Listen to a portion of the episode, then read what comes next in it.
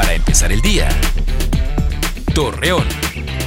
Muy buenos días, jueves 19 de agosto le presentamos la información para empezar el día.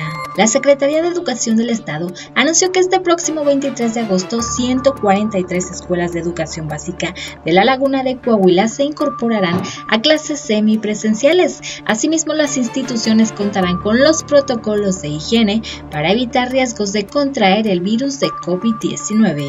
A pesar de que algunos restaurantes de la Laguna han ofrecido descuentos para personas que muestren su certificado de vacunación contra el COVID-19, el presidente de este sector, Guillermo Martínez Ávila, indicó que se ha tenido poca afluencia en los establecimientos. El Servicio Nacional del Empleo del Estado de Durango invita a los ciudadanos este próximo jueves 26 de agosto a la Feria del Empleo, que se llevará a cabo en la Plaza de Armas del Lerdo, donde cerca de 20 empresas de la comarca lagunera ofertarán diferentes áreas laborales. Jorge Antonio Paredes, titular de la Dirección de Tránsito y Vialidad de Gómez Palacio, informó que con los operativos de sobriedad y alcoholímetro los accidentes han disminuido. Sin embargo, la falta de precaución y la alta velocidad al manejar han provocado más incidentes. Luego de que el Consejo Nacional de Evaluación de la Política de Desarrollo Social diera a conocer que es lamentable cómo en Coahuila y Durango ha aumentado la pobreza,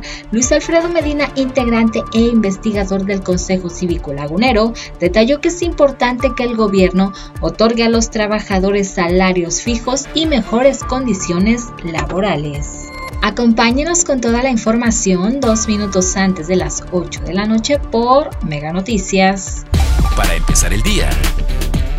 Torreón.